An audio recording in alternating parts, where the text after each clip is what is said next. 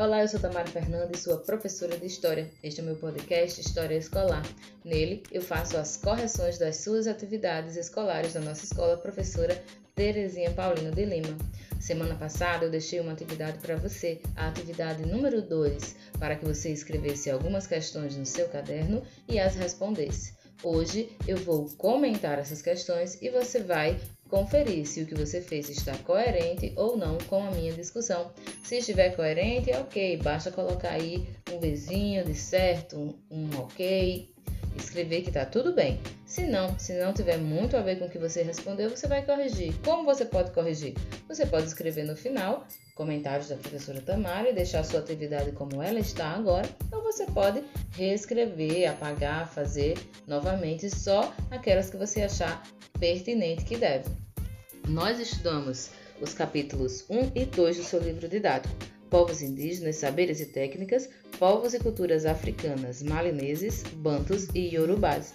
O título deste podcast eu coloquei Povos indígenas e africanos antes do Brasil, para que você pense comigo que essa, a história contada nesses dois capítulos tem a ver com o tempo em que todos esses povos viviam nas Américas antes das chegadas dos europeus. As chegadas tanto aqui na América quanto também na África, de uma maneira, digamos assim, mais agressiva, a partir daquele momento do século 15, 16 e 17, antes dos europeus chegarem e fazerem a sua conquista ou dominação, ok? Então, vem comigo.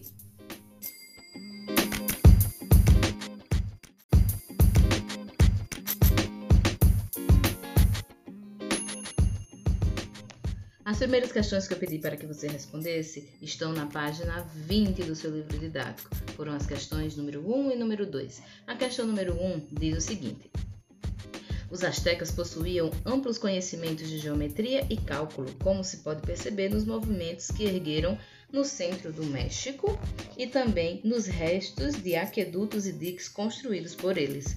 Além disso, sabiam trabalhar o cobre, o bronze, o ouro e a prata.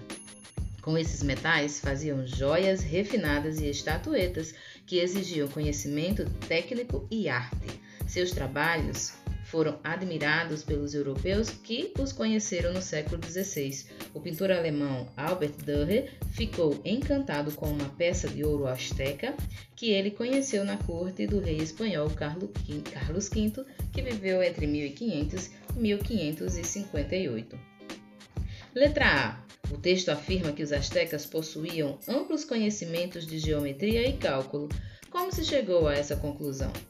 Minha gente, se chegou a essa conclusão pela existência de monumentos, aquedutos e diques construídos pelos astecas. Letra B. Com base no texto, é possível afirmar que o artesanato asteca impressionou os europeus? Justifique. Bom, pessoal, sim. Primeiramente porque a peça estava na corte do rei espanhol Carlos V, como lemos que à época governava um império imenso. Em segundo lugar, porque encantou Dürer, que é considerado o mais refinado pintor renascentista alemão. Letra C. Tinha dizendo em grupo, mas claro que você não precisava fazer em grupo, né? Afinal, nessa aula online isso se torna muito mais complicado. Pesquise sobre a arquitetura, o artesanato asteca e a seguir monte uma exposição fotográfica sobre o tema. Crie legendas para as imagens e socialize o conhecimento sobre essa rica cultura. Como eu disse, devido a esse formato das nossas aulas assíncronas e individuais a partir do ensino remoto, essa parte de é, confirmar, de compartilhar com os colegas, a gente vai deixar para quando a gente voltar para o ensino presencial. Mas você poderia ter feito já essa pesquisa, tá certo? continue fazendo, procure as imagens relacionadas ao artesanato asteca, monte sua exposição, vá juntando essas imagens e logo mais, quando a gente chegar ao presencial, você vai poder apresentar para todos os seus colegas. Número 2. Identifique a alternativa incorreta e justifique sua escolha incorreta, ou seja, qual das alternativas abaixo, A, B, C e D, não condiz com o que foi estudado a respeito dos povos indígenas da América ou da América pré-colombiana, como podemos também chamar. Letra A. Os maias nunca foram um grande império. Organizavam-se em pequenos estados independentes, com governos, leis e costumes próprios. Isso está correto? Isso está correto. Então você não poderia marcar a letra A. Não marque a letra A. Letra B. Os maias construíram pirâmides com templos religiosos em seu topo. Exatamente, as pirâmides maias, muito bonitas e admiradas até os dias de hoje, muitas delas possíveis de ser visitadas, eram como se fossem centros religiosos, templos religiosos e também astronômicos. Então você não marca a letra B. Lembre-se que estamos procurando a alternativa incorreta, aquela que não condiz com a história que estudamos. Letra C. Os camponeses maias pagavam impostos com parte do que eles produziam e com trabalhos gratuitos para o governo, como reparo e construção de estradas. Sim, isso é verdade. Isso acontecia em certo tempo da vida dos camponeses. É, eles tinham que fazer um trabalho, como a gente chama de compulsório, ou seja, parte do trabalho que eles faziam era destinado àquele governo. Então você também não marcava a letra C. Letra D. Só pode ser a letra D, né? Mas vamos conferir. A indústria tinha grande importância na vida dos maias. A mandioca era a base de sua alimentação. Não, minha gente, está na cara que a resposta incorreta, a que você deveria marcar, era justamente essa letra D, D de dado. Por quê? porque a agricultura tinha importância grande na vida dos maias. E o milho, que era a base de sua alimentação, a industrialização ainda estava longe de chegar aqui nas nossas terras, que hoje chamamos americanas, tá bem? Existe uma dica de leitura para você que eu vou deixar bem interessante para quem gostou desse tema e quer aprofundar um pouco mais o livro A Civilização Azteca, produzido pela editora Zahar em 2002, da de Jacques Sostel, tá bom? Se você quiser dar uma lida nesse livro, dar uma procurada, fica a dica para você.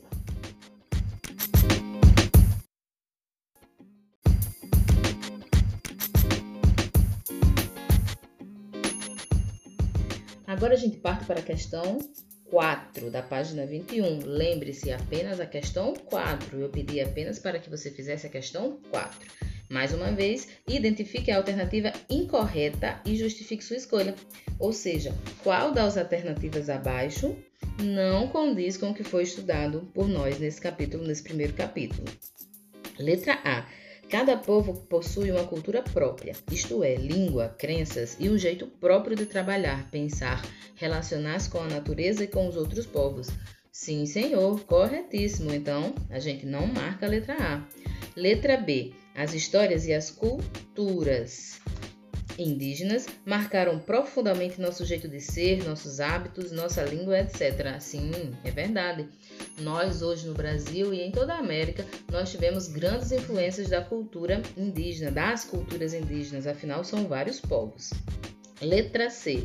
Comparando os povos indígenas entre si, percebemos que são todos iguais. Por isso, podem ser chamados de índios. Nananina não. Acabei de dizer para vocês que são várias culturas. Vários povos indígenas viviam aqui durante a chegada dos europeus e até hoje ainda existem muitos, muitos, muitos, muitos, muitos povos indígenas no Brasil. Então, a letra C é a letra incorreta. Mas vamos verificar as outras? Letra D. As diferenças entre os indígenas podem ser percebidas, por exemplo, nos traços físicos e nas línguas que eles falam. Os povos indígenas falam línguas diferentes umas das outras. Há pelo menos 180 línguas indígenas faladas no Brasil de hoje. Corretíssimo! Tudo isso a gente pôde perceber durante a nossa leitura e durante os vídeos e o material que eu passei para você. Letra E. Os povos indígenas também são semelhantes entre si isto é, possuem características comuns que os diferenciam dos não indígenas. Sim, é verdade. Eles são diferentes entre si, os povos indígenas, mas também guardam muitas semelhanças.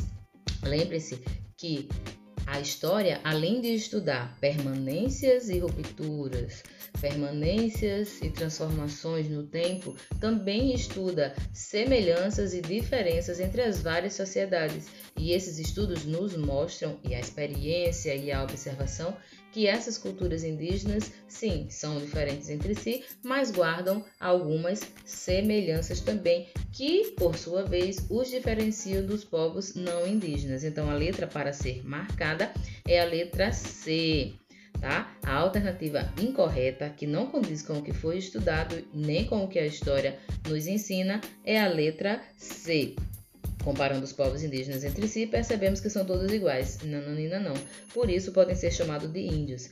A questão da nomenclatura de índios também é uma grande discussão. Hoje em dia, o movimento indígena luta para que não mais os chamemos ou os tratemos como índios no sentido de que são todos iguais. Eles pedem para que os chamemos de povos da floresta ou povos indígenas, para que na própria nomenclatura, no nosso jeito de falar, a gente deixe claro que sabe, que entende que eles são vários e diferentes entre si também.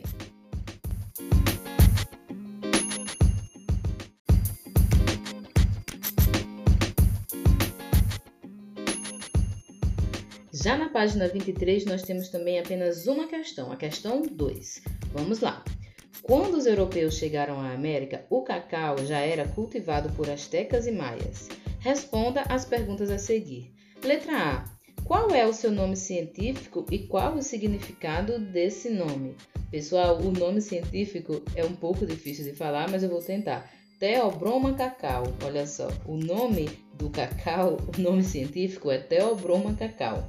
Essa palavra vem do grego e significa alimento dos deuses. Ou seja, quem deu o nome científico ao, ao cacau não foram os povos que já viviam aqui nas Américas, não é verdade? Você sabia que hoje o cacau é conhecido popularmente, popularmente como manjar dos deuses? O nome científico coincide com a ideia que os ameríndios tinham do cacaueiro, não é verdade? Eles consideravam uma planta sagrada tão importante que os maias a utilizavam, inclusive como moeda de troca. Pois é, se não sabia disso, está sabendo agora.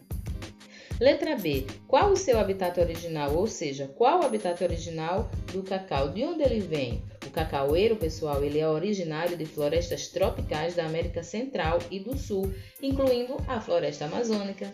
Letra C. Você conhece o jupará? Ele é um mamífero que vive em árvores e pode ser encontrado desde o México até o centro-oeste brasileiro, principalmente na Amazônia. Pesquise esse animal e explique sua relação com o cacau. Pessoal, o jupará é um animal que se alimenta das sementes do cacau e auxilia em sua dispersão.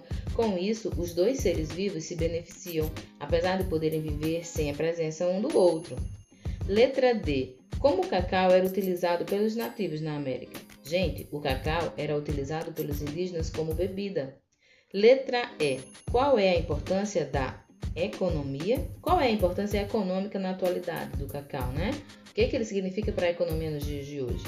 Pessoal, a partir da semente do cacau são produzidos chocolate, um alimento consumido em escala mundial, e outros subprodutos como geleias, xaropes, sorvetes, doces, iogurtes, sucos. Ui, deu fome, não deu?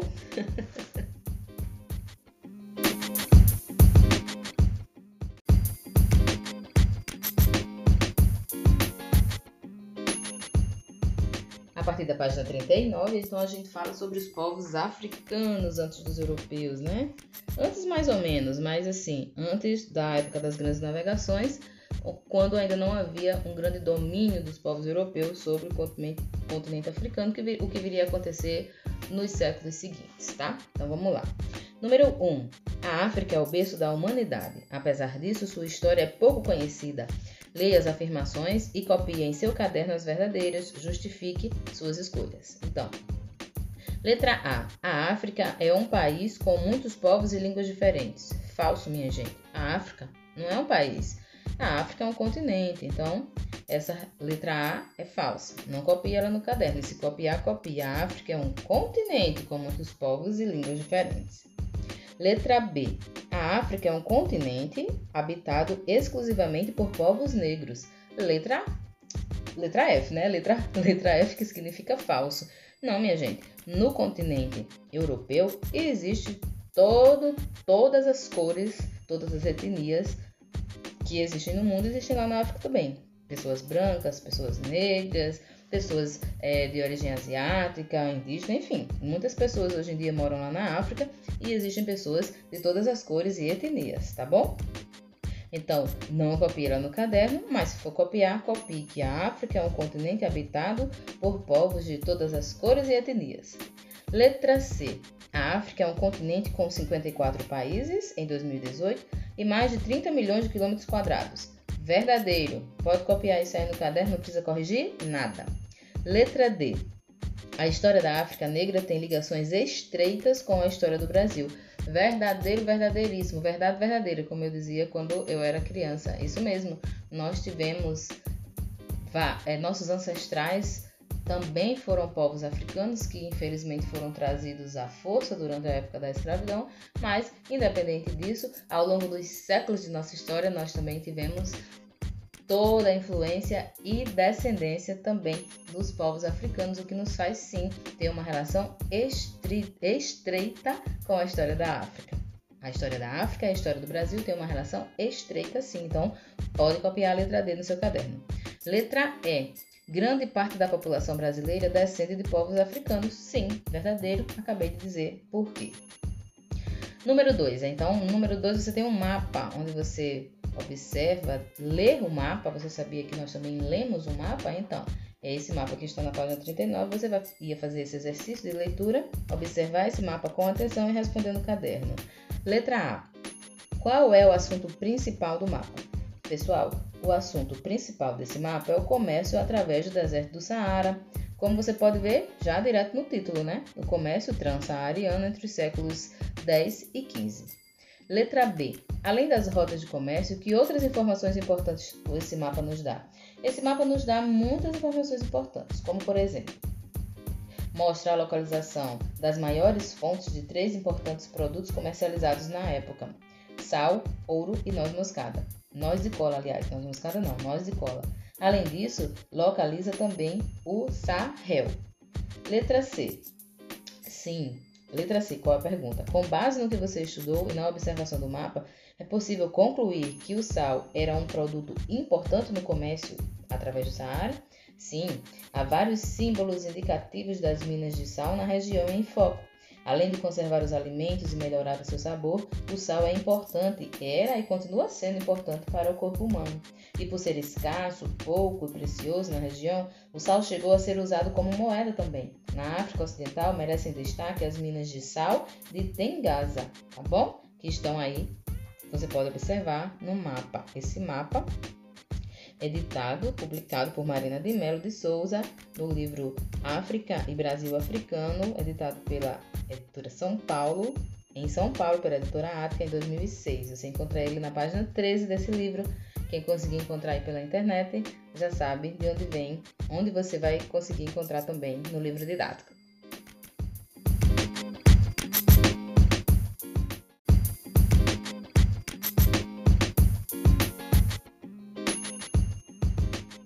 Página 39, a gente pulou então agora para a página 45. A página 45 é uma interpretação de texto, ou seja, é uma, uma atividade que integra a língua portuguesa e história. Eu vou ler com vocês porque, apesar de ser um texto comprido, eu deixei apenas essas duas questões justamente para poder fazer essa leitura junto com vocês. Então, o texto a seguir é um mini conto africano recontado pelo autor Rogério Andrade Barbosa. Esse mini conto foi preservado pelos griots até ser transcrito e chegar ao nosso conhecimento. Os Três Irmãos, um conto africano. Três irmãos, há muito e muito tempo, viviam em uma pequena aldeia no antigo reino do Congo.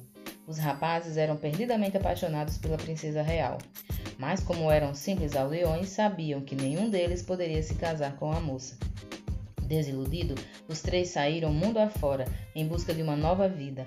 Andaram, andaram e andaram durante dias e noites infindáveis, através de florestas e desertos, até alcançarem um povoado oculto entre as montanhas.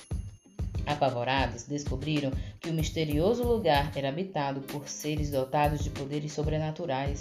Os três imediatamente foram aprisionados e obrigados a trabalhar como escravos. Como um sempre ajudava os outros, todas as tarefas foram concluídas. Por isso, após um ano de cativeiro, foram soltos. E como prêmio pelos serviços prestados, cada um recebeu um presente mágico. O irmão mais velho ganhou um espelho, no qual podia ver qualquer coisa que estivesse acontecendo. O do meio ganhou um tapete voador, capaz de levar seu dono aos lugares mais distantes numa velocidade impressionante. E o irmão mais novo ganhou uma rede de malhas de aço com a qual podia capturar o que quisesse. À noite, o irmão mais velho viu em seu espelho que a princesa, por quem ainda eram enamorados, iria se casar naquele exato instante com um monstro que havia se disfarçado de humano.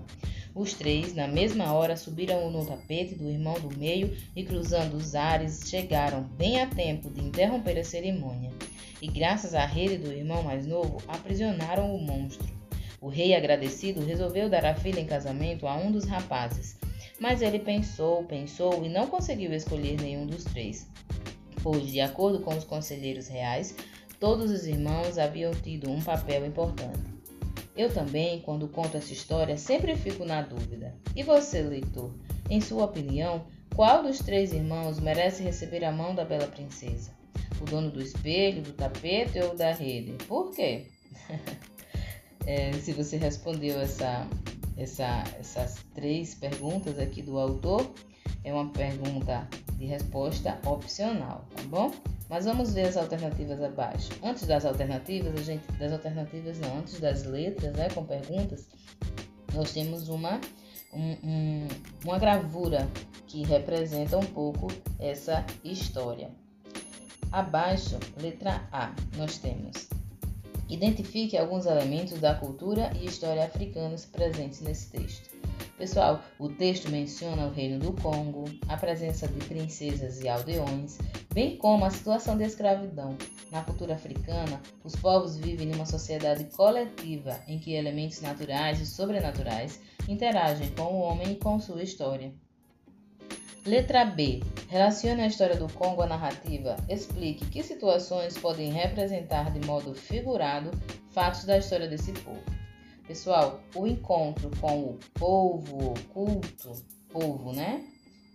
Pode representar os portugueses e os poderes sobrenaturais, entre aspas.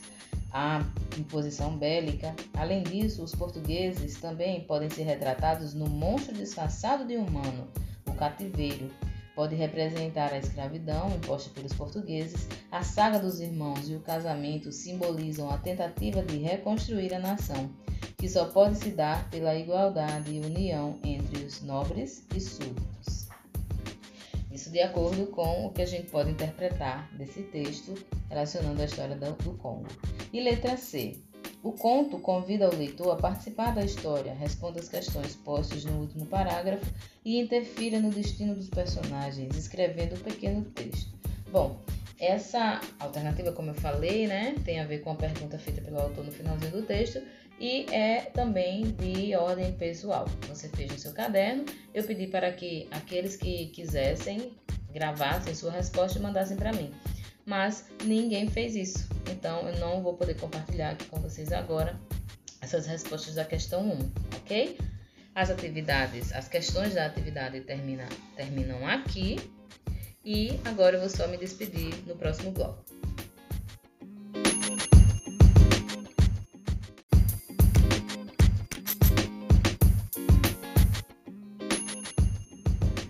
Pessoal, nessa atividade foi que a gente fez. A gente introduziu o assunto relacionado à modernidade a vocês a partir da história dos povos, tanto que já viviam na América quanto que já viviam na África antes do século XV, portanto, antes da chegada e dominação dos povos europeus nesses continentes, com algumas das características desses povos, vocês puderam perceber que a história deles é riquíssima, vem de milhares de anos e que nossa sociedade de hoje ela descende também de todos esses povos, tanto indígenas quanto africanos. Do ponto de vista de nossa, nossa descendência, nós temos tanto herança cultural, quanto herança genética e herança de pensamento, enfim, de todos esses povos. partir do próximo bimestre, a gente começa a trabalhar um pouquinho mais a chamada Idade Moderna ou grandes navegações, com as grandes navegações, aliás, expansão marítima europeia e também o chamado Brasil colonial ou América portuguesa. Então, espero que vocês tenham gostado da correção. Me avisem o que, é que vocês estão achando. Mandem e-mails para mim explicando se o que é que vocês acham que deve melhorar aqui no podcast para que a gente possa fazer um trabalho sempre melhor para todos vocês, tá bom? Então, forte abraço, continue se cuidando e até a próxima!